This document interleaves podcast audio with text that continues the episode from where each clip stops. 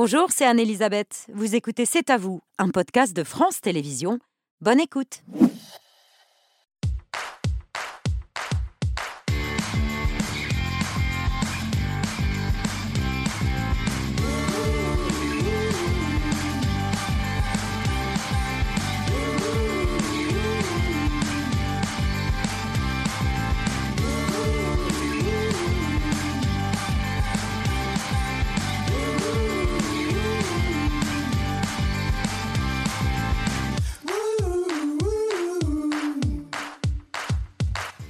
Bonsoir, très heureuse de vous retrouver. On est ensemble en direct jusqu'à 21h pour toute l'actualité de ce mardi 3 octobre avec toute l'équipe, Aurélie, Mohamed, Laurin, Pierre et Patrick.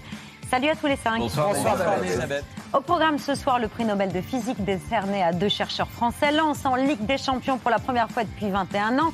Adèle Exarchopoulos et ses 30 films à moins de 30 ans, le phénomène Zao de Zagan et son premier album encensé par la critique, La tempête Philippe en Guadeloupe est un ancien ministre qui a le vent en poupe, celui qui, déjà, il y a 21 ans au Havre, faisait campagne pour les élections législatives avec en main un programme et des solutions.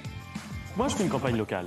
Moi, je, ne me prévaux pas euh, de soutiens nationaux. Euh, je fais ma campagne euh, tout seul, avec les militants, avec Antoine Ruffnac. Et je parle des problèmes locaux. Je parle des problèmes locaux dans les quartiers. Toutes les solutions que vous voyez dans mon programme, ce sont des solutions qui doivent être mises en œuvre localement. Une première campagne télévisée, une défaite à l'époque, avant de finalement conquérir la mairie du Havre, huit ans plus tard, de faire ses premiers pas à l'Assemblée nationale en 2012 et de créer la surprise en devenant le Premier ministre d'Emmanuel Macron en 2017. Un parcours fulgurant qui fait de lui à 52 ans, bientôt 53, l'un des favoris de la droite pour 2027. Si je vous dis Édouard Philippe, candidat à la présidentielle en 2027. À voir. C'est pas forcément la personne pour qui je voterai. Bah, il, m'inspire de la, de la confiance, quoi. Parce qu'il suit son, son idéologie et puis il avance euh, tout seul. Il a fait beaucoup de politique, euh, l'ancien ministre, qui est très bien. Et euh, je le verrais bien président, moi, pourquoi pas Il est mieux par rapport à Macron. Je trouve qu'il a plus d'expérience en tout. Édouard Philippe signe avec des lieux qui disent un livre personnel, mais aussi programmatique, avec des idées et des perspectives pour la France. Il est ce soir notre invité. Bonsoir Monsieur le Premier ministre, bienvenue sur le plateau, c'est à vous. Ravi de vous euh, accueillir à l'occasion de la publication des lieux qui disent aux éditions Lattès. Vous qui êtes mois après mois, sondage après sondage, la personnalité politique préférée des Français, est-ce que c'est une position enviable ou au contraire, à l'image de la Juppé qui était désigné président à la une du point deux ans avant l'élection de 2017, il ne faut pas être préféré trop tôt? Je ne sais pas. Franchement, je ne sais pas. Euh, je ne crois pas être la personnalité politique la plus populaire. Je, veux bien entendre les sondages en disant que je suis la moins impopulaire, ce qui laisse euh, finalement assez rêveur sur, euh, sur la participation de nos concitoyens au débat public et sur la place que peuvent avoir les hommes politiques. Et ensuite, je ne me préoccupe pas trop de ça et j'essaie de, un peu comme disait d'ailleurs une dame qui vient de s'exprimer, j'essaie d'avancer, de faire ce que je dois faire au Havre. Non, pas tout seul. idéologie Heureusement Elle pas tout seul. tout seul. Heureusement pas tout seul, mais en essayant de construire quelque chose, de réfléchir, d'écouter, d'apprendre et en même temps d'en tirer parti pour, euh, pour ce que je crois nécessaire. Donc voilà, c'est un, un, un chemin. Des lieux qui disent et qui en disent beaucoup sur vos convictions. On a lu votre livre, c'est l'objet de l'édito de Patrick Cohen.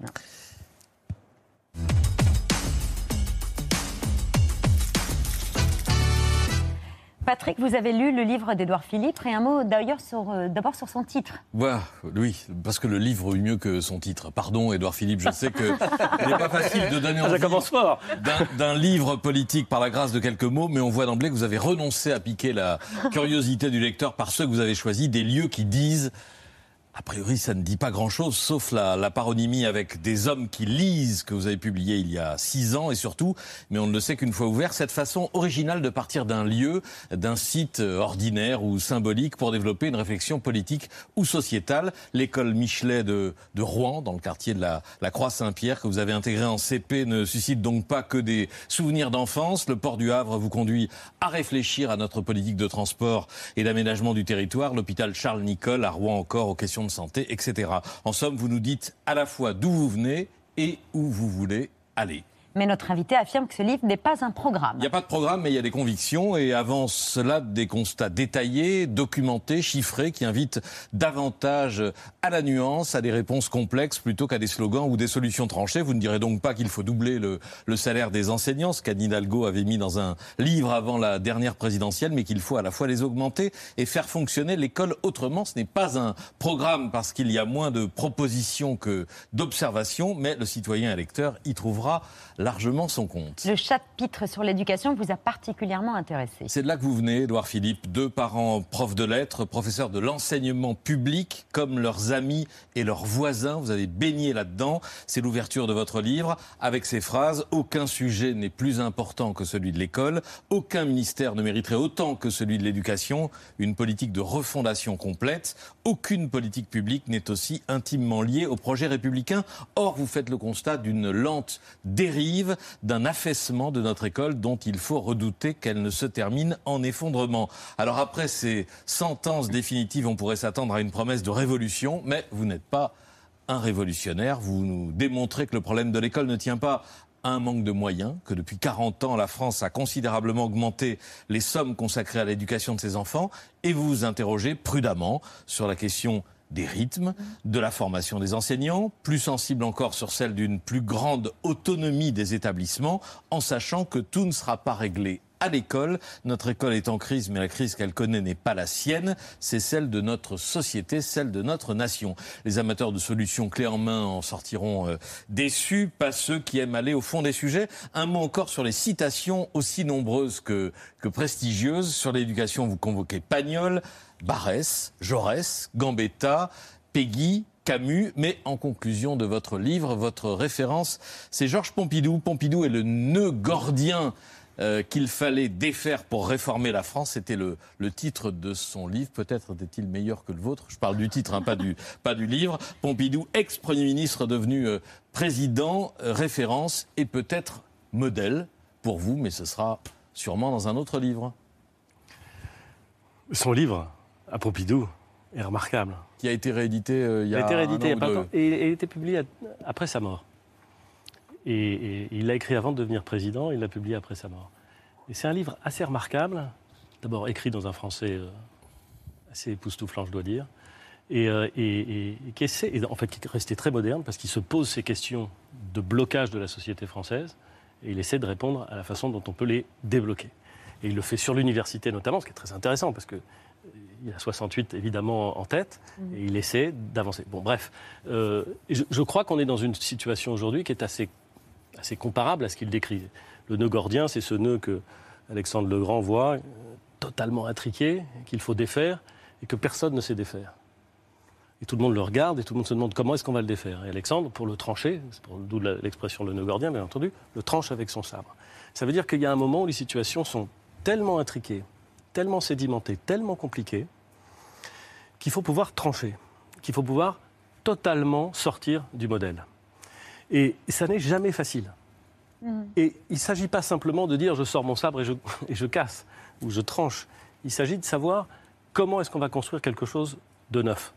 Et l'analyse que je fais dans le livre, qui n'est pas une analyse spontanément évidente pour moi, je vais vous dire, c'est d'ailleurs ce que j'explique euh, dans, dans la conclusion, c'est que notre modèle français, notre constitution, notre système juridique est tellement bloqué que l'idée qu'on va s'en sortir en corrigeant ici ce qui devrait l'être, là ce qui, ce qui pourrait être un peu mieux fait, me paraît assez illusoire. Et que nous allons devoir. Donc il faut faire la révolution, mais vous n'êtes pas un révolutionnaire. Je, ne crois. D'abord, je ne suis pas sûr que tous les grands changements soient des révolutions. Euh, on, a, on, a, on, a, des exemples. On a des exemples. Euh, c'est plus la politique des petits pas, quoi. En gros, c'est ce que vous dites. Je pense qu'il faut qu'on ait des changements assez profonds, euh, philosophiques, si j'ose dire, dans des sujets. Vous avez parlé de l'école. On ne s'en sortira pas, me semble-t-il, si on ne revient pas sur des choses qu'on a laissé avancer, qu'on a laissé transformer. Il faut refaire le choix de la liberté dans les écoles. Il faut mettre le paquet sur les petites classes. Oui, mais l'autonomie, c'est l'autonomie, c'est un mot. En réalité, c'est quoi derrière? C'est la confiance. La confiance dans les professeurs, la confiance dans les chefs d'établissement, la confiance dans les organes de direction des écoles, dans les conseils d'administration. Il faut à la fois faire confiance à ceux qui prennent des décisions et qui vont prendre des bonnes décisions. Ça veut dire qu'on peut avoir des régions avec des écoles avec des rythmes scolaires, des programmes pédagogiques, des organisations, euh, de, des recrutements qui ne seront pas les mêmes d'un établissement à l'autre. Peut-être. Ça, ça peut créer des inégalités. Parce que vous pensez qu'il n'y en a pas aujourd'hui? Enfin, je veux dire, on, vit à chaque fois qu'on propose une modification sur l'école. Non, non, non, non, non, non, c'est pas ce que je veux dire. On vit à chaque fois qu'on propose une modification sur l'école avec cette question de oui, mais attention, il y a les inégalités je, veux dire à, tous ceux qui nous regardent qu'une des caractéristiques, j'explique dans le premier chapitre, du système français, c'est qu'il est celui, dans les grands pays de l'OCDE, qui renforce le plus aujourd'hui les inégalités sociales. Ce qui est, ce qui est dingue, pardon de cette expression, quand on parle d'une école qu'on aime à qualifier d'école de la République et dont on est fier, et j'en suis fier, n'empêche que cette école telle qu'elle fonctionne aujourd'hui. Depuis 30 ans, depuis 40 ans, elle est l'école qui crée le plus de reproduction sociale, le plus de différences sociales. Donc, ne, commençons pas par dire Ouh, vous allez bouger quelque chose, ça va renforcer les. Elles sont déjà là. Donc, mm. comment est-ce qu'on fait Au contraire, pour repenser ce que doit être l'école? Mon sentiment, c'est qu'un des éléments, et c'est pas le seul, et c'est pour ça que c'est très compliqué, et c'est pour ça que j'en parle, pardon, mais de façon assez humble. Parce que je n'ai pas la vérité sur tous les sujets. J'essaie de faire part de convictions. Et puis, une fois que le débat il aura eu lieu, une fois que j'aurai continué à réfléchir, peut-être que ça deviendra un programme, comme vous dites. Mais, pour l'instant, j'en suis à la réflexion. C'est pas grave de réfléchir. C'est même assez sain, à mon avis. Et donc, je, me dis, qu'est-ce qu'on doit changer? Qu'est-ce qu'on doit changer? Par eh ben, Je pense que le rôle de l'école. à l'excellence et à l'élitisme, ce qui est... je, je, pense que l'élitisme n'est pas un gros mot, mais je pense surtout que, là encore, quand on parle d'élitisme, d'excellence, les gens vous disent Ah oui, vous pensez qu'au bon. Non, je ne suis pas sûr que le niveau moyen ait un sens. C'est pas hyper populaire de dire ça, mais je crois que c'est vrai. Je ne suis pas sûr que le niveau moyen. Il y a des acquis qu'il faut avoir, mais je ne suis pas sûr que le niveau moyen ait un sens. Et surtout, je ne suis pas sûr que le rôle de l'école, ce soit simplement de se dire veillons à ce que à peu près tout le monde soit au niveau moyen, et puis faisons attention parce que ceux qui ne sont pas au niveau moyen, il faudra les aider. Moi, je pense que l'école, elle a pour vocation à faire en sorte que ceux qui sont pas très bons dans une matière ou dans un apprentissage deviennent meilleurs, mais que ceux qui sont bons, ceux qui ont du potentiel, et il y en a plein, partout, deviennent meilleurs encore. Et donc, je pense qu'on devrait repenser d'une certaine façon et la classe, et l'école, et les rythmes, pour faire en sorte que on essaie de pousser tout le monde, en assumant, c'est vrai, une forme de recherche d'excellence, pas en se disant on va s'intéresser qu'à ceux qui sont très bons. Bien sûr que non, c'est pas ça l'école. Mais en se disant dès qu'on voit quelqu'un qui est bon, dès qu'on voit quelqu'un qui, a du, on le pousse pour qu'il soit encore meilleur. Et ça, ça exige des filières partout, pas simplement dans les beaux quartiers. Partout, ça exige des filières d'excellence qui permettent de pousser les élèves, de les tirer, de les aspirer vers le haut. Et on a, me semble-t-il, un peu, un peu renoncé à ça. Pourquoi Au nom de l'égalité.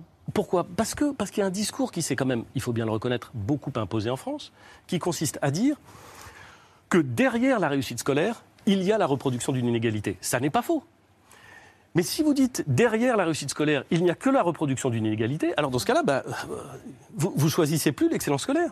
Et c'est un énorme problème. Donc je pense qu'il faut reprendre ça. Une école qui use le corps enseignant. Vous parlez de votre sœur qui a préféré démissionner, changer de vie plutôt que de continuer à enseigner les lettres modernes, et votre père, usé par le système éducatif et les injonctions contradictoires, la pression qui posait sur ses épaules de, principal, au point de tenter de mettre fin à ses jours? Mon, père, ma mère et ma sœur étaient professeurs de lettres. Et puis mon père est devenu principal de collège. Ils ont tous les trois, je l'ai vu parce que c'était mon père, ma mère et ma sœur, je les ai vus confrontés à ce métier qui est un métier difficile. Je dis dans le livre que c'est insupportable. Vraiment, c'est insupportable d'entendre dire que être professeur, c'est facile, c'est un poste de privilégié, c'est pas usant. C'est usant. C'est un métier usant, vraiment. Je le crois, c'est ce que j'ai vu. Alors j'ai vu différentes façons de résister à cette usure. Ma mère a parfaitement bien résisté. Elle a travaillé jusqu'au bout de sa vie. Euh, elle était dans des quartiers difficiles. Elle, elle enseignait dans, dans, dans, des collèges, puis dans des lycées difficiles. Et elle était fatiguée parfois. Elle était énervée parfois. Mais elle a tenu en vérité sans problème. Ma sœur, qui enseignait euh, euh, dans la banlieue parisienne, au bout de 15 ans, au bout de 16 ans, juste plus possible. Mais ras-le-bol. Ras-le-bol. Elle, a, elle avait passé le, CAPES, euh, elle était professeure certifiée, elle a passé un CAP pour encadrer les tableaux, et elle a changé de vie tellement elle n'en pouvait plus, tellement elle était usée par, en effet, une institution qui la soutenait pas beaucoup, par, euh, bon, par des choses qui ne lui plaisaient pas. Et mon père, qui lui était passé euh, principal de collège, je l'ai vu se, se, d'une certaine façon, se, torturer à cause d'injonctions contradictoires, à cause d'un système qui lui disait prenez des décisions, mais qui au fond ne lui permettait pas de les mettre en œuvre, ni même d'ailleurs de les préparer dans de bonnes conditions. Et lui, comme d'ailleurs beaucoup d'autres, eh ben, euh, il a craqué. Bon, voilà, je ne raconte pas les détails. Je n'ai pas du tout envie de les raconter d'ailleurs. Mm. Pas, pas, je ne suis pas, je suis pas dans un exercice. Je ne suis pas dans un exercice de, de, démonstration de cette nature. Mais, mais je dis que l'effet sur des femmes et des hommes qui aiment leur métier, parce que alors je peux vous dire qu'ils l'aiment, peut être extrêmement usant. Ça existe. Ça ne veut pas dire que le métier ne doit pas changer. Je pense justement que ça veut dire que le métier doit changer. Et j'essaie de donner quelques pistes dans ce premier chapitre, en effet.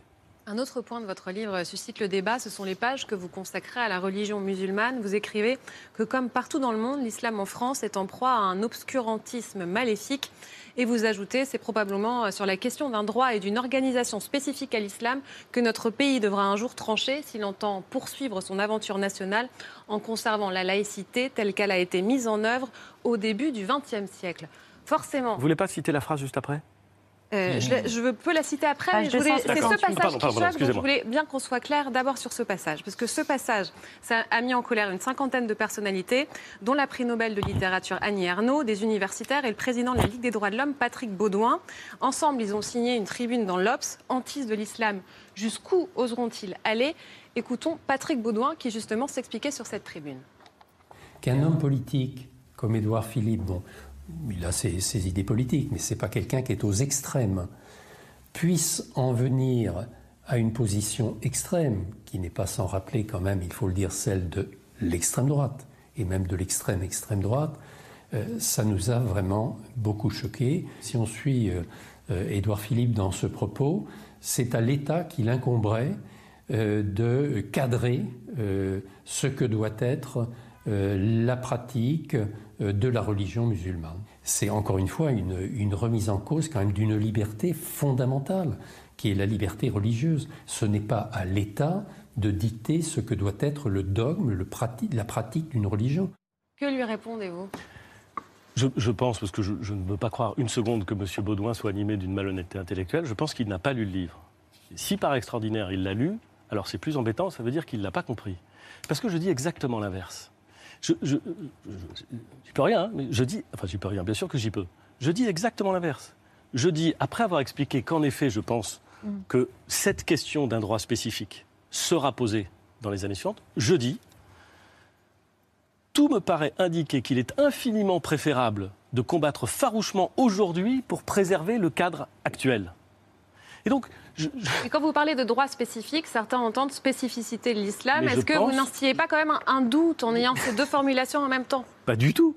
Je dis qu'un certain nombre de gens y viendront. Je l'assure, hein, vous lisez, c'est page 268, à, à cette proposition, et qu'il faut lutter aujourd'hui pour éviter cette dérive, et qu'il faut protéger le cadre de la laïcité tel qu'il fonctionne aujourd'hui pour protéger contre cette dérive. Et je vais vous dire, la tribune que vous avez mentionnée et l'intervention de M. Baudouin que vous venez voir, elle illustre quoi? Elle illustre la pauvreté et, je dois dire, la médiocrité du débat public. Parce que je suis certain que M. Baudouin, il n'a pas lu mon livre et il n'a pas lu le chapitre. Je suis certain qu'il n'a pas vu plusieurs éléments où je dis que l'islam est parfaitement compatible avec la République. Je suis certain qu'il a réagi à quelqu'un qui lui a dit T'as vu ce qu'il a dit Qu'il n'avait probablement pas lu le livre. Alors que faut-il faire pour éviter l'écueil que vous pointez le, risque que vous pointez eh ben, Vous voulez que je vous dise Quand on s'exprime publiquement, quand on est un responsable public, c'est mieux d'avoir eu ce vieux réflexe qui consiste à retourner au texte. Et donc, si vous voulez parler d'un livre, franchement, c'est pas mal de l'avoir lu avant. Mmh. Mais dans le texte, vous parlez d'un concordat. Oui, je pense que des gens le proposent. Mais des gens le proposent. C'est pas ce que je propose. Je dis que des gens le. Enfin, écoutez. Oui. Alors, donc, page 268, des lieux qui disent... l'opportunité d'un concordat d'un genre nouveau peut être réservé à l'islam. Oui. Euh, Allez-y, continuez. Oui, oui. Ou d'obligations particulières imposées aux fidèles et aux responsables des communautés musulmanes. La querelle, la querelle sera aussi bien politique que sociale, nationale que locale. L'histoire montre que la querelle religieuse est rarement sereine et apaisée, et qu'au-delà de la polémique politique, elle peut déboucher sur des affrontements violents. Tout me paraît indiquer qu'il est infiniment préférable de combattre farouchement aujourd'hui pour préserver le cadre actuel. Une bonne partie de ce combat tient à notre capacité à tracer une perspective collective, un projet qui unit face à des défis ou à des adversaires qui imposent de se rassembler. La perspective collective que vous agitez, c'est celle du Concordat, que vous, vous ne manifestez pas d'hostilité à l'égard de cette idée bah, en particulier, et un Concordat qui s'adresserait en particulier. Mais pas du tout. Je ne suis pas favorable à ce Concordat. Je ah dis que cette question va malheureusement être posée. Je suis, vous dites la question va être posée et à la laïcité telle qu'elle existe aujourd'hui. Et je veux que nous nous battions, pas simplement que nous invoquions la laïcité. La laïcité, c'est un combat, c'est un respect de la liberté religieuse, c'est vrai, mais c'est un combat. Et pour l'instant, nous la voyons comme une notion juridique. La vérité, c'est que la laïcité, c'est un combat, une façon de dire ici, il y a une limite. Pourquoi est-ce que j'ai soutenu euh, Gabriel Attal quand il a pris sa mesure? Parce qu'en 2004. Sur l'interdiction de la baya Sur l'interdiction de la baya. Parce qu'en 2004, cette question de savoir si euh, le, port des tenues ou des signes distinctifs religieux à l'école était autorisé ou non, cette question a été posée. Elle a été tranchée. Elle a été tranchée à l'initiative du président de la République, Jacques Chirac. Elle l'a été tranchée. Bon, eh bien, qu'est-ce que fait Gabriel Attal? À juste titre. Il dit la loi est claire, il ne peut pas y avoir de signe distinctif religieux, et quand je vois une abaya, je considère qu'il y a là quelque chose qui relève du signe distinctif religieux. Je pense que son analyse est bonne, et je pense qu'il faut se battre. Je pense qu'il faut oser, même si ça frotte, même si c'est difficile, se battre pour notre conception de la laïcité. Et pas aller à la dérive c'est-à-dire se dire on va régler le problème en faisant un droit spécifique pour telle ou telle religion ou une façon d'organiser telle ou telle religion. Je pense que cette question sera posée, mais je préfère que nous ne la posions pas en nous battant aujourd'hui. C'est ça que je veux dire. Mais à vous lire, c'est pas aussi clair. Pierre. Dans votre livre, Édouard Philippe. J'encouragerais volontiers tous nos auditeurs à se référer au livre. Ben, je me réfère au livre. Il y a un constat que vous partagez dans votre livre avec Emmanuel Macron, qui l'a rappelé hier. La France manque cruellement de médecins. Et pourtant, ajoutez-vous, elle n'en a jamais compté autant, c'est page 137. D'où pour certains Français la difficulté de trouver un généraliste ou un spécialiste. Il y a un exemple dingue qu'on va voir au Sable d'Olonne en Vendée pour espérer obtenir un rendez-vous chez l'ophtalmo. Dans huit mois, il faut se lever très tôt et se déplacer. Certains habitants se sont levés à 5 heures du matin pour obtenir ce précieux sésame. J'ai eu un rendez-vous pour euh, deux personnes, donc euh, je suis entièrement satisfaite. Euh, bon, c'est juin, mais tant pis. J'ai un rendez-vous. Ce cabinet est l'un des seuls de la ville à prendre de nouveaux patients. Une fois par mois, il propose de nouveaux créneaux et une fois par mois, il y a des déçus. Ça fait deux ans que je ne peux pas suivre mon œil, j'ai la vue qui baisse, j'ai eu une tumeur qui était bénigne, mais je ne sais pas si, elle grossit ou pas, et on m'envoie aux urgences. Ça J'en peux plus. Ça fait trois fois que je viens de Saint-Vincent-sur-Jard. Il me faut une demi-heure de route et je n'ai pas de rendez-vous pour mon mari. Et dans le livre, vous prévenez que la situation ne va pas s'arranger de sitôt et qu'il va falloir augmenter le nombre de médecins et les libérer de nombreuses tâches administratives. Euh, c'est le minimum. C'est le minimum, c'est ce qu'on peut faire. Hmm. La question du nombre de médecins, euh, elle est, elle est je, cite des chiffres dans le livre, vous les avez vus peut-être, qui sont assez, assez troublants parce qu'on ne les imagine pas. Je dis qu'il y a 226 000 médecins aujourd'hui en France. Il y en avait 200 000 au début des années 2000. Donc en réalité, on, on, produit de plus en plus de médecins. Il y en avait 30 000 en 1930. C'est quand même incroyable. Il y avait 30 000 médecins en 1930. Il y avait moins de Français quand même. Oui, enfin, mm. la proportion est évidemment pas la même. Bon, 226 000 médecins. Mais la vérité, c'est que la consommation de soins a, cru infiniment plus vite. Et donc, donc aujourd'hui, on n'a pas accès aux soins. C'est un fait. Et c'est terrible. Et c'est, pour le tissu social, totalement corrosif. Et dans le cas concret de Sainte Delonne, par exemple, il faut faire quoi? Alors, il faut les obliger à y aller? C'est-à-dire bah, les obliger à s'installer dans les zones où il n'y a pas bah, assez de médecins. Bah, comme souvent, les problèmes complexes, il n'y a pas une seule solution. Mm. Et alors, je sais que ça serait mieux à la télévision de pouvoir dire qu'il y a une solution, c'est celle-là. mais mais c'est pas la vérité. Oui, oui, mais si vous le tranchez le nogordien, alors vous produisez plus de médecins, c'est pour ça qu'on a supprimé le numerus clausus. Vous essayez de faire monter en compétences dans l'encadrement, euh, sous l'encadrement des médecins des professions qui ont une formation médicale, qui ne sont pas forcément des médecins, c'est les infirmières azalées, c'est les infirmières en pratique avancée, et c'est toutes ces professions qui ont une compétence pas celle d'être médecin, mais qui ont une compétence et qui, sous la direction d'un médecin, peuvent proposer des, premières consultations ou des premières prescriptions. Et ce n'est pas un sujet totalement simple. Il y a beaucoup de médecins qui y sont très favorables. Il y a aussi beaucoup de médecins qui y sont très défavorables. Mais je suis convaincu qu'on ne s'en sortira pas si on ne fait pas ça. Vous, euh, troisième chose, vous essayez de libérer du temps de médecin. Bah oui, c'est mieux si le médecin soigne que s'il administre. Franchement. Bon, donc vous avez plein de mécanismes qui doivent permettre de faire ça. Et puis vous avez, vous avez d'autres éléments vous avez la question de la répartition géographique. Elle est très inégale en France. Et vous posez donc la question, qui est très débattue, de savoir s'il faut essayer de faire en sorte que les médecins s'implantent à des endroits où ça a plus de sens qu'ils s'implantent. Ce qui est très compliqué, parce que ce sont des médecins libéraux, ils ont fait des longues études, euh, on ne va pas leur dire comme ça, bah, écoute, toi tu as grandi là, tu vas t'installer là, mais tu n'as pas le choix. Bon. Donc il y a une question difficile. Mais moi, je pense que si les médecins n'arrivent pas à trouver... La vérité, c'est qu'aujourd'hui, il y a une telle pénurie que ce n'est pas l'implantation obligatoire qui permettra de trouver la solution. Enfin, dans l'avenir, il faut qu'on arrive à trouver un système qui permet de conserver une forme d'équilibre pas un strict équilibre, mais d'équilibre territorial. Et donc, je pense que mon souhait, ce serait que les médecins libéraux, attachés à leur statut, trouvent eux-mêmes euh, la formule. Je pense que ce serait extrêmement efficace. Je crains que s'ils ne le ouais, c'est nuancé, euh, M. Cohen, mais quand même, vous ne pouvez pas m'en vouloir. Je crains que s'ils ne trouvent pas cette formule, elle leur sera imposée. Euh, et elle leur sera imposée par le, par le législateur. Parce qu'on ne pourra pas accepter, au fur et à mesure que des promotions plus nombreuses de médecins viennent, une saturation de la médecine à tel ou tel ou tel endroit et des déserts médicaux complets euh, dans le reste de la France. Et aujourd'hui, les déserts médicaux, c'est 90 ou 92% du territoire. C'est la France, hein, y compris en ville. Euh, c'est plus simplement la, ruralité profonde. Et puis, il y a peut-être une dernière chose, qui, comme souvent, est un élément de solution. Il faut faire confiance, il faut donner de la liberté. Je, cite dans le livre deux exemples que je trouve assez admirables. Pardon. Euh, un exemple dans la Creuse, euh, avec les médecins solidaires, un exemple en Seine-Saint-Denis avec la Maison des Femmes. Non, des initiatives, il y en a plein. Mais je montre ces deux-là parce qu'elles sont radicalement différentes. Pas les mêmes territoires, pas les mêmes promoteurs, pas le même objet. N'empêche qu'elles permettent, en changeant complètement l'appréhension de la distribution de soins, eh ben, elles, permettent de trouver des solutions qui sont assez remarquables. Et je trouve, je me promène beaucoup en France, je trouve que euh, quand, on, quand on va euh, un peu partout en France, on se rend compte, on le sait, mais enfin on le voit, euh, mm. qu'il y a des initiatives, qu'il y a une inventivité, qu'il y a une façon de contourner le problème parfaitement adaptée à la situation locale, qui permet d'optimiser la situation, si j'ose dire, d'améliorer la situation.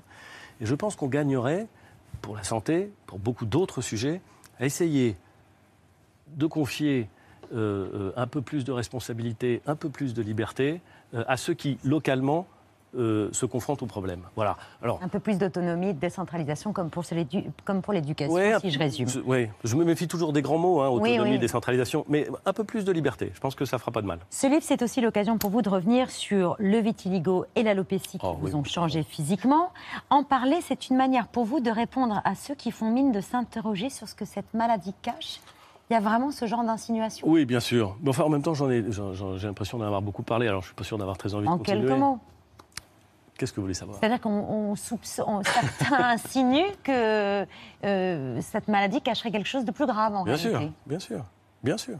Et parfois ils le font consciemment, parfois ils le font inconsciemment, bien sûr. Des journalistes le faire, j'ai vu des, des, amis politiques avec beaucoup, beaucoup de guillemets euh, le faire. Euh, bien sûr, ça existe. C'est comme ça, c'est la vie. Bon, euh, donc comme, ça, comme ma tête change, je suis obligé d'en parler, parce qu'on me pose la question, donc je réponds. J'ai pas très envie d'y passer des, heures. Mais laissant entendre que vous seriez inapte euh, à de nouvelles hautes bah, fonctions, bah, vous n'auriez plus l'énergie, oh, c'est ça, C'est ça. je pense qu'il y, y, a des gens qui. Vous savez, c'est toujours beaucoup plus malin que ça. C'est jamais une affirmation. C'est toujours une question. La rumeur, c'est toujours une question. Voilà, c'est comme ça. Je m'en fous. Enfin, je m'en fous pas parce que j'en parle. Hmm. Parce que je pense que c'est important d'expliquer. Puis parce que ça. Dire que c'est pas grave, ça rassure aussi ceux qui. C'est pas grave, c'est pas contagieux, c'est pas douloureux. C'est un fait. Oui. En fait, le sujet, c'est ça. En fait, le vrai sujet, c'est ça. Le vrai sujet, c'est qu'il y a plein de gens qui hmm. vivent ça. Et, et, et, pour moi, moi, je suis visible, ok, je suis reconnu. Enfin, d'ailleurs, un peu moins maintenant, mais c'est pas très grave. C'est pas très grave. Honnêtement, c'est pas très grave. C'est pas très grave. Mais à 13 ans, quand vous êtes un garçon à 13 ans, quand vous êtes une femme à 22 ans ou à 13 ans, et que vous avez tous vos cheveux qui tombent, tous vos poils qui tombent, que vous devez trouver un emploi, que vous devez vous constituer en tant que personne, que vous devez vous confronter aux autres. Il y a les mêmes et que les gens vous regardent... d'inaptitude. Ouais. Mais je ne suis même pas sûr que ce soit... Mm.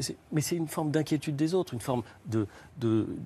Mm. Ils vous regardent bizarrement, ils se demandent s'ils vont vous recruter. c'est vachement dur à vivre. J'ai reçu, je vous assure, et c'est touchant d'ailleurs, un nombre de lettres euh, de, de maman ou de papa d'enfants ou de jeunes adolescents ou parfois de jeunes adultes qui vivent ça et qui vous disent merci d'en parler, parce qu'après tout, c'est important d'expliquer ce que c'est.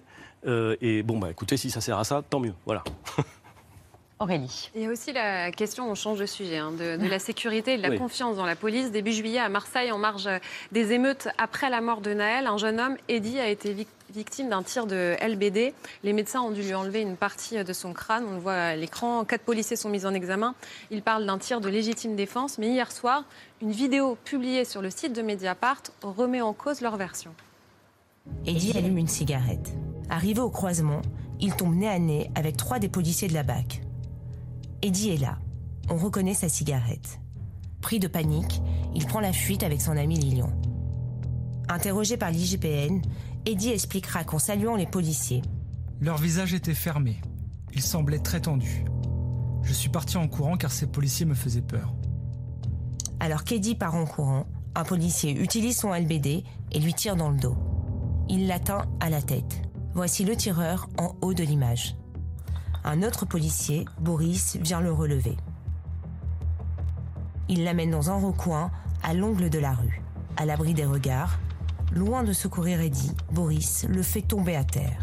Et avec deux de ses collègues, David et Gilles, le roue de coups de pied et de poing. Comment réagissez-vous face à ces images? Je ne connais pas la provenance des images et je vais considérer que, évidemment, elles, pardon de faire cette petite, elles sont, elles sont, elles sont, elles sont pas acceptables. Elles sont inacceptables. Euh, être policier, c'est un métier difficile, important, essentiel. Vous avez des prérogatives de puissance publique euh, parce que vous faites un métier euh, essentiel. Vous avez aussi des devoirs.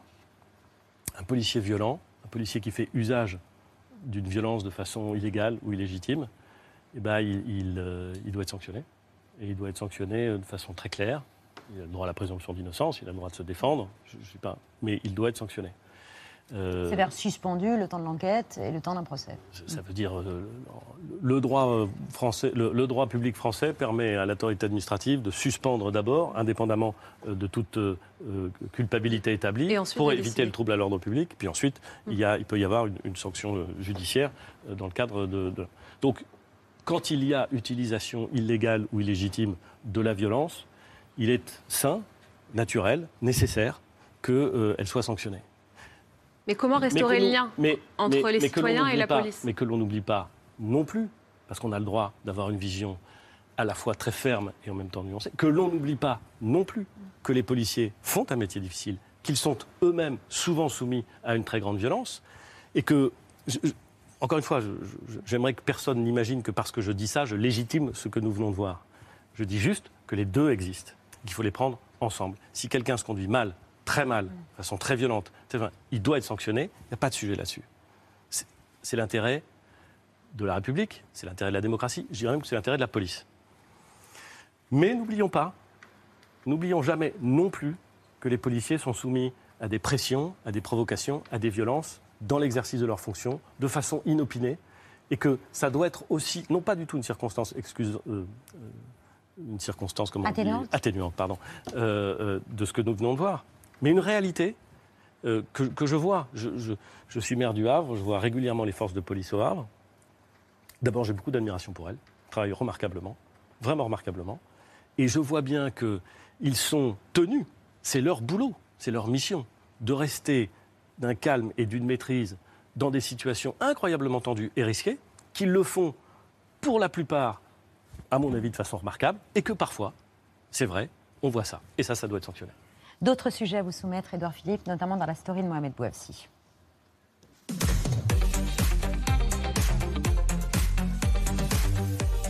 Mohamed, on parle avec vous de la fin de la location des passoires thermiques qui euh, tend le marché du logement en France. Oui, trouver un logement dans les grandes villes euh, françaises relève euh, du parcours du combattant. Plusieurs facteurs expliquent cette crise du logement. Les taux d'intérêt dépassent désormais les 5%. De nombreux ménages sont bloqués dans leur projet d'accession à la propriété. Ils n'ont pas d'autre choix que de rester locataires. Pour la première fois depuis une quinzaine d'années, les agences immobilières perdent plus d'appartements en gestion qu'ils n'en obtiennent, entraînant le désarroi des locataires potentiels. C'est une galère de trouver un logement. Enfin, j'ai fait plus d'une quinzaine, vingtaine de visites dans Paris et en dehors de Paris. C'est compliqué. On essaie d'appeler tout le monde, toutes les agences qu'on connaît, toutes les personnes qui sont autour de nous, nos amis, nos cousins. Enfin, c'est vraiment une recherche qui est complète. Et là où c'est difficile, c'est que si on, est, si on pense à la pépite, il y a toujours 15 personnes sur le dossier. Lorsqu'on a une visite, c'est souvent des visites groupées sur Paris. En plus, on a les Jeux de Paris 2024 qui arrivent bientôt et il y a beaucoup de propriétaires qui veulent pas louer sur le long terme parce qu'ils veulent passer pour les Jeux. Paris, même en dehors de Paris, il y a un marché logement qui est dur. Une baisse du prix euh, des biens immobiliers était attendue pour euh, contrebalancer la hausse des taux, mais depuis janvier, on observe qu'une diminution de 2% au prix euh, moyen au mètre carré, c'est 6% à Paris. Les propriétaires plébiscitent donc les logements saisonniers, location saisonnière. L'année dernière, on dénombré 800 000 biens saisonniers, soit 180 000 de plus qu'en 2021. On a énormément de candidats locataires qui viennent nous voir pour trouver des logements. Ils sont en terrible difficulté pour pouvoir les trouver. Et ensuite, on a également des propriétaires qui viennent nous voir par rapport aux travaux qu'ils devront effectuer. Et ils sont assez inquiets de la situation actuelle. On a beaucoup de locataires qui sont prêts à louer du F ou du G parce qu'aujourd'hui, ils ne trouvent pas de logement. Donc, ils sont dans l'obligation de trouver quelque chose et donc ils sont prêts à, à payer les conséquences de ces logements qui sont énergivores. Donc, ils sont prêts à payer des consommations qui vont être plus élevées et pouvoir se loger. Autre facteur, depuis le 1er janvier, la loi interdit la location des passoires thermiques classées G+.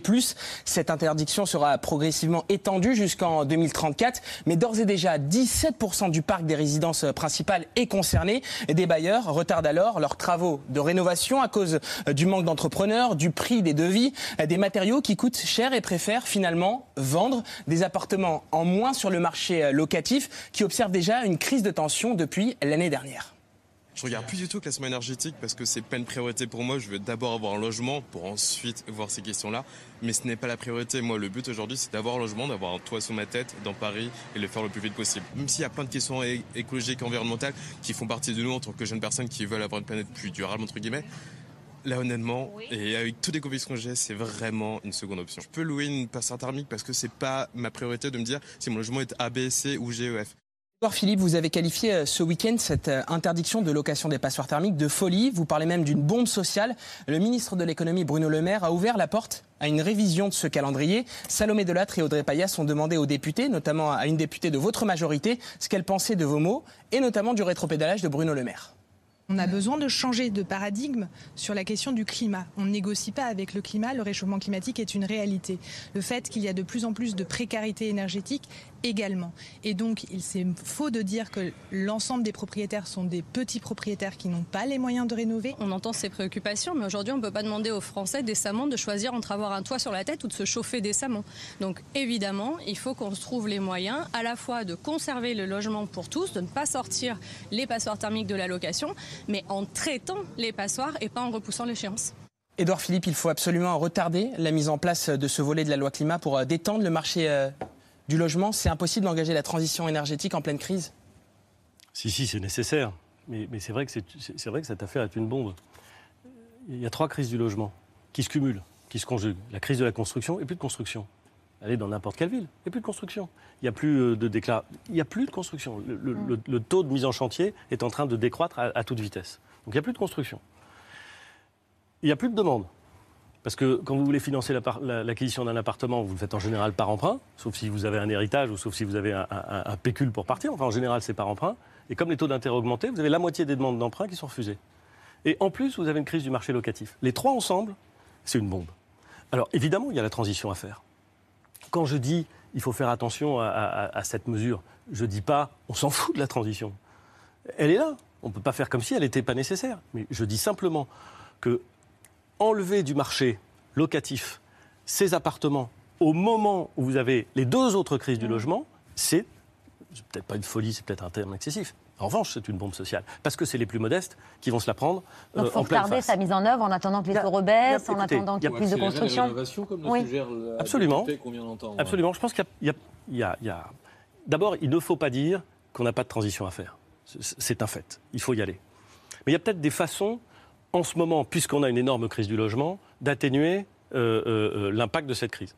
Par exemple, on pourrait imaginer que l'obligation de sortie du marché locatif ne se fasse pas au moment où vous louez votre logement, mais au moment où vous le cédez, où vous en héritez. C'est-à-dire au moment où il y a une valeur qui se transmet mmh. sur le bien. Alors évidemment, c'est plus lent, j'en suis parfaitement conscient. Mais enfin, c'est beaucoup plus facile d'organiser le système comme ça que de l'organiser à chaque mise nouvelle en location. Premier point. Ça doit être un des éléments. Deuxième point on pourrait sans doute, on pourrait sans doute imaginer de regarder ce qu'il en est des biais propres au classement des, diagnostics de performance énergétique. Parce que ce qui est vrai, c'est que de façon assez systématique, les petits logements sont défavorisés. Euh, et, je pense que c'est un effet un peu pervers euh, de la façon dont on calcule euh, les DPE. Peut-être qu'il faut reculer un peu la date. Je, dis, je vais vous dire, une bonne idée. La mesure, c'est peut-être une bonne idée. Une bonne idée, quand elle se heurte au réel, ben, en général, elle se heurte au réel. Il y a un type qui est vachement bien placé pour vous dire ça. C'est celui qui a entamé quoi, la, réforme des C'est moi. La taxe carbone. Ah pardon, mais la taxe carbone, tout le monde trouve que c'était une bonne idée, en théorie. Sauf que quand elle se heurte à la réalité, vous avez beau avoir un engagement politique, vous avez beau avoir une volonté politique, elle se heurte à la réalité. Et si je peux me permettre, et je le dis avec humilité, je recommande assez vivement à tous ceux qui sont en charge des affaires d'y songer. D'autres sujets à vous soumettre dans le 5 sur 5 de Laurent Sénéchal.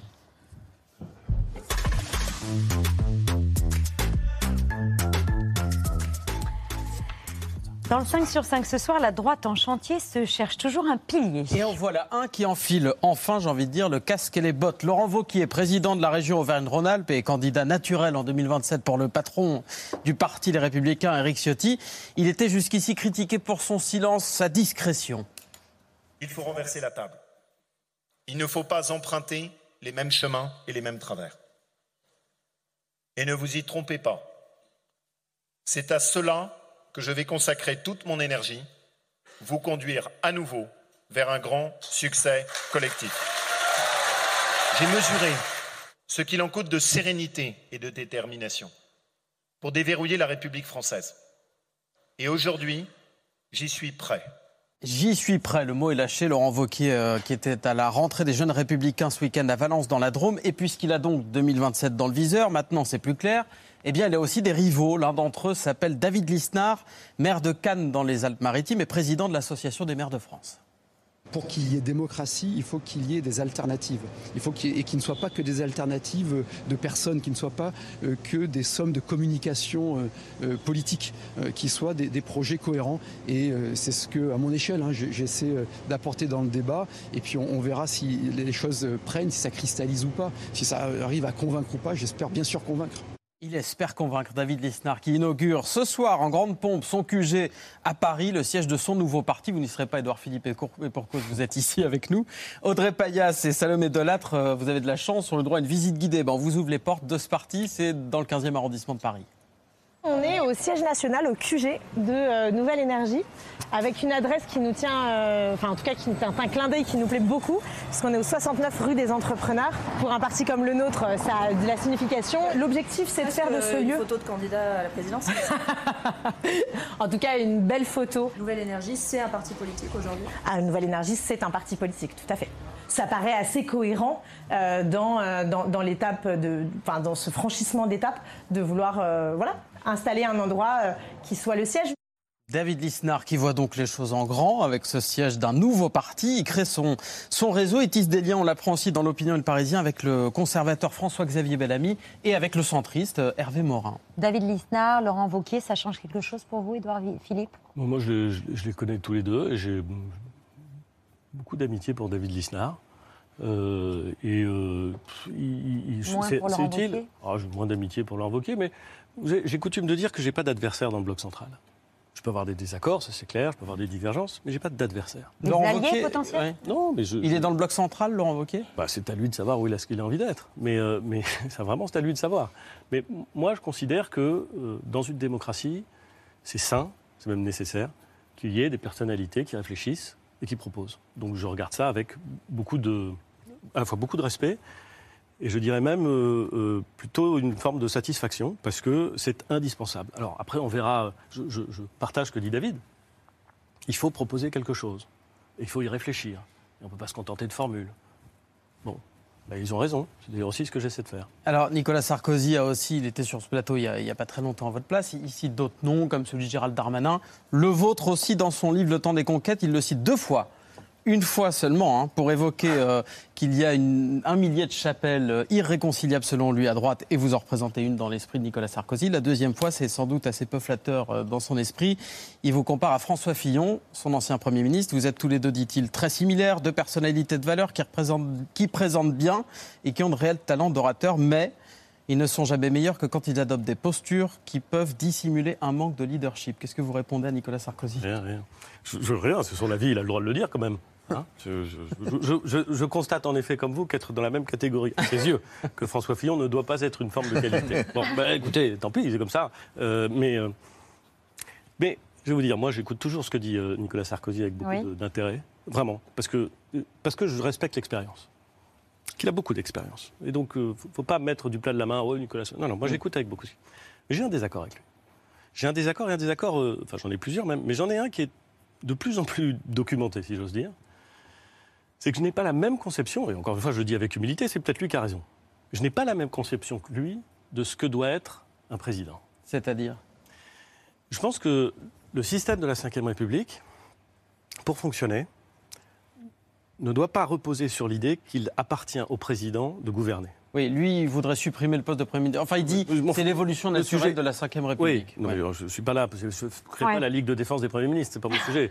Mais euh, je dis juste que je ne crois pas que le système issu de la Ve République puisse fonctionner lorsque le président se place dans la situation où il est à la fois le Premier ministre, euh, le ministre de la Culture, le, secrétaire, d'État au chou farci, euh, le Parlement tout seul. Et le ministre de l'Énergie, ça vaut pour Emmanuel Macron, qui nous a expliqué lors de sa dernière intervention de l'éducation nationale, comment, on allait, comment on allait vendre l'essence à prix coûtant dorénavant. Je vais vous dire, je pense que sur ce point-là, euh, le président de la République et Nicolas Sarkozy sont, probablement alignés.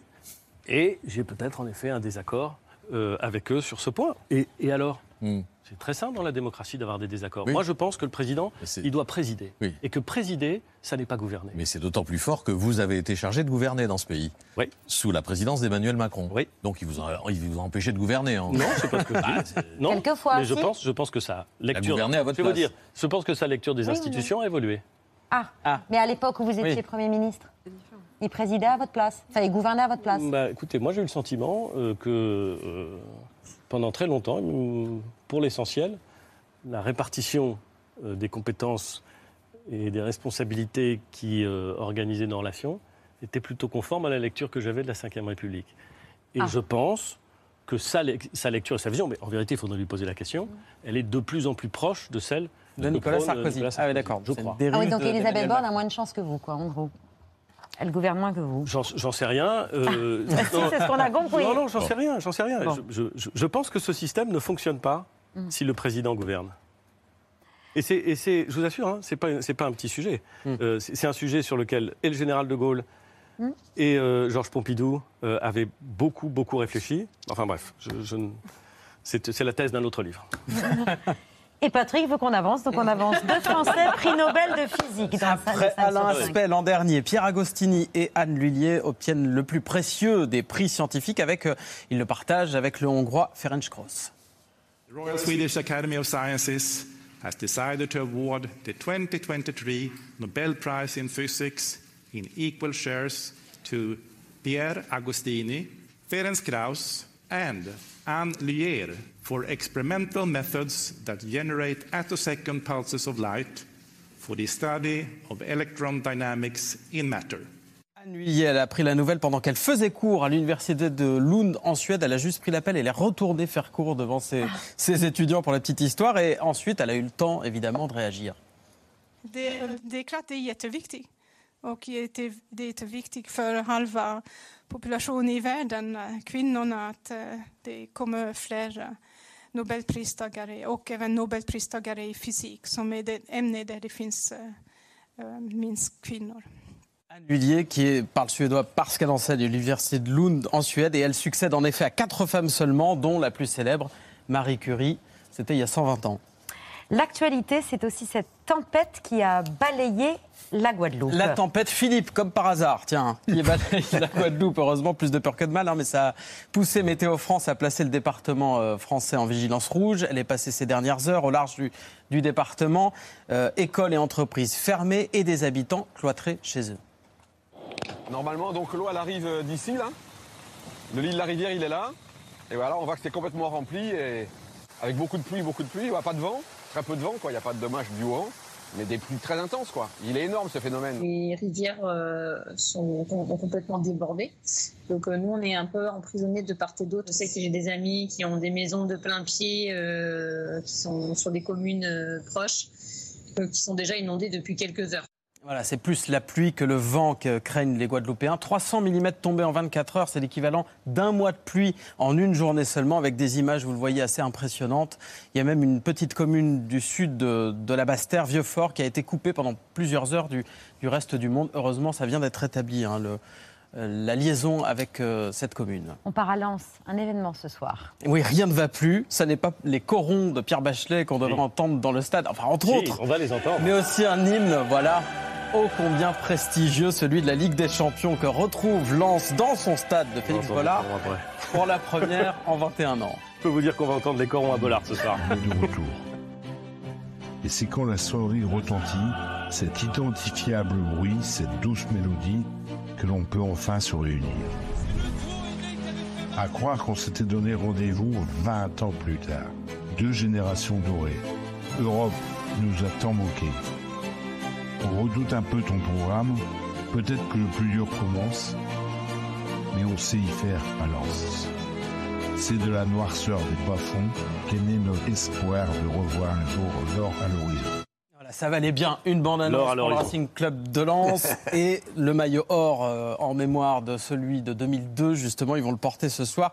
Écoutez bien, les supporters, eux aussi, ils sont encore euh, bah, avec les corons en tête, évidemment. Sylvie,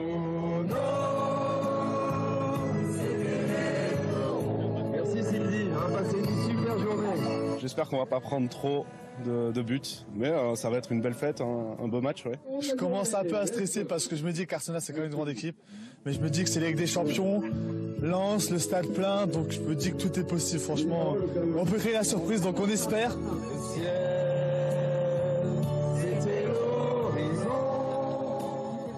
Voilà, il y aura quand même les corons, effectivement, dans le stade Félix Bollard. Il, faut, les, il faut chicoter les premiers. C'est la une du journal L'équipe ce matin, rapport à l'expression euh, très en vogue dans le Pas-de-Calais. Chicoter, ça veut dire battre l'adversaire euh, du ah. jour.